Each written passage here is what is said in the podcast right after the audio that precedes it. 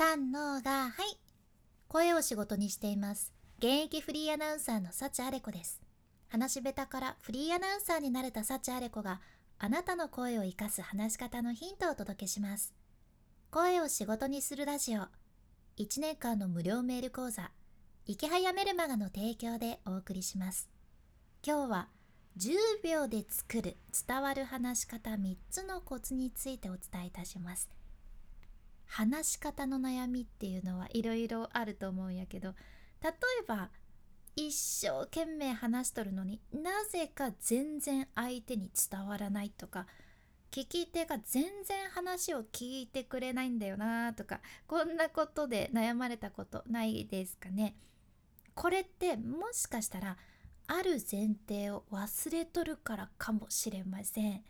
あなたが伝えたいことがあるならねまず大切なのは聞き手との信頼関係を築いておくことです。これが何より前提となります。これすごく大切じゃんね。聞き手と信頼関係がないと相手がまず聞く耳を持ってくれません。もう何をどんだけ一生懸命こっちが言ってもふーんっていう風に空振りになっちゃうんですね。そうなんですよ。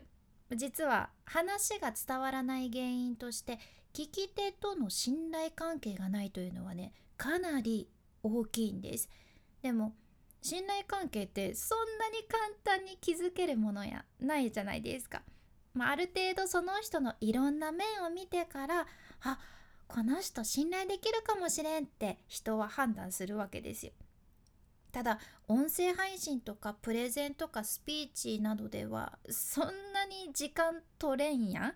ちょっと信頼関係作ってから伝えたい件6時間くらいもらっていいですか？とかって 絶対無理やけんね。パパッと早く信頼関係を築かないとあなたの話をなかなか聞いてもらえないというわけで。やけんこそ今日はそんな時に役立つサクッと10秒で信頼関係を作れるような話し方のコツ3つお伝えいたします。これを意識するかしないかで全然伝わり方が違うけんぜひチェックしてみてください、まあ、まず簡単にお伝えすると1つ目が警戒心を解く。2つ目が共感を生む。そして3つ目声で信頼を作る。この3つです。では順番に解説していきます。まず1つ目。警戒心を解く。相手の警戒心を解くにはどうすればいいんでしょうか。まあねこれは基本的なことなんやけど自己紹介ですね。自己紹介。初めてお会いした人には自己紹介、まあ、これ本当に大切なんですね。例えば誰かからの電話を取る時に「あもしもしあ俺俺俺俺」って言われたらすっごい怪しいじゃないですか。明らかに怪しいですよね。でもこういうことって結構ね私の身の回りにでもあったりするじゃんね。初めて電話で話す人なのに「はい」しか言わん人もおるし突然電話がかかってきてねその電話を登録してなくてさそんな時に「お世話になりますこの前はありがとうございました今度まるしたいですね打ち合わせのことなんですけど」とか言っていきなり話し始める人とか結構おるんですよ。いやこの前ありがとうございましたってこちらが言いたい人もたくさんおるし いやなんかすいません電話番号も登録しておりませんしどこの誰ですかっていうみたいな感じになってその後の話がね全然入ってこないんですね。この自己紹介をするっていうのは自己開示をすることにもつながります。心理学において自己開示っていうのは相手との関係性を良くするための重要なポイントじゃね。まずはあなたのありのままをお伝えすることで聞き手も心をスッと開いてくれるわけです。自分はこういう人間です、まあ、これから今日は、まあ、こんなことをこういう理由で伝えたいと思っていますってしっかり伝えるんですでそしたら聞き手の、まあ、無意識の中での警戒している心っていうのをね解くことができるんですね。やけん、まあ、簡単でもいいので自己紹介自己開示というのをぜひ意識してみてください。では2つ目のコツですね。2つ目は共感を生む。共感を生む共感というのはあなたと聞き手の距離をぐーっと縮めてくれるすごく大切なポイントです。じゃあそのためにはあそうそうめっちゃわかるって聞き手をうなずかせることが大切なんですね。人と打ち解けるスピードって共通点があるかないかで全然違うじゃんね。なんか好きな音楽が同じなだけでさいきなりギュッて仲良くなれたりするやんあと出身地が同じだけっていうのでもなぜか親近感が湧くっていうのありませんかねやけんさ最初の方で聞き手が「あそうそうわかるわかる」ってうなずいてくれる要素を入れるだけでそれだけで相手との距離が一気に縮まるわけなんです。あの講演とかする人とかあとアーティストがさライブの MC 中に「あ今日はあのラーメン食べたんですよ」とかご当地グルメとかお話しするのってもうまさにこれなんですね。やはり相手と距離を縮めるにはご当地グルメあみんなが分かるものをねぐっと話題に入れるとすごく使いやすいというか共感を生みやすいわけなんです。でこの共感を生むっていうので言うとやはり簡単なところでは天気の話題ですかね。天気。いや今朝は雨が降ってましたね。とか、まあ、これだけだとなかなかまあ普通に天気の話をして終わってしまうわけですがこれを例えばねなんか今日は傘を差すか差さないか微妙なラインの雨の降り方でしたよね。とか。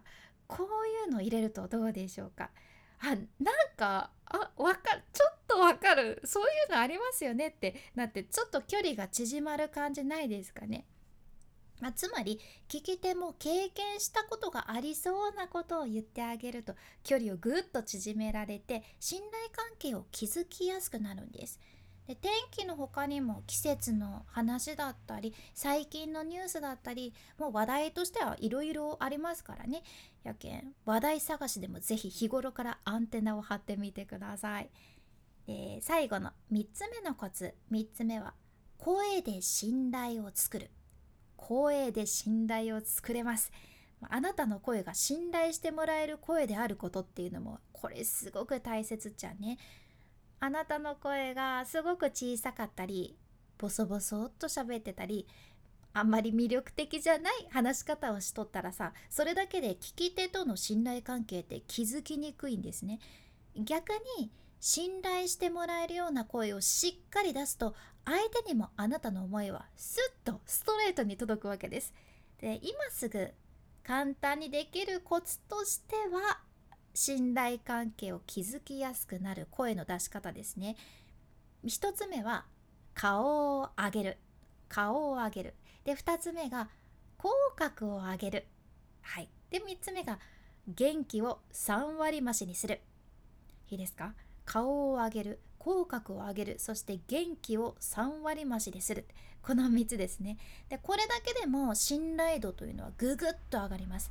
やけんぜひ信頼関係を築ける声も意識してみてください、まあ、今回の学びとしては10秒で作る伝わる話し方3つのコツ。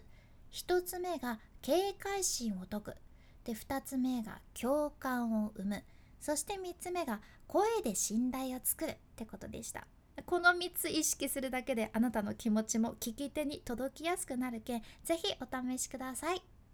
今日みたいなあなたの話し方をアップデートする内容や仕事先で話したら一目置かれるそんな海外の最新情報をこれからもシェアしていくけ聞き逃さないようにフォローそして無料のサブスク登録のボタンもポチッと忘れずに押しておいてください。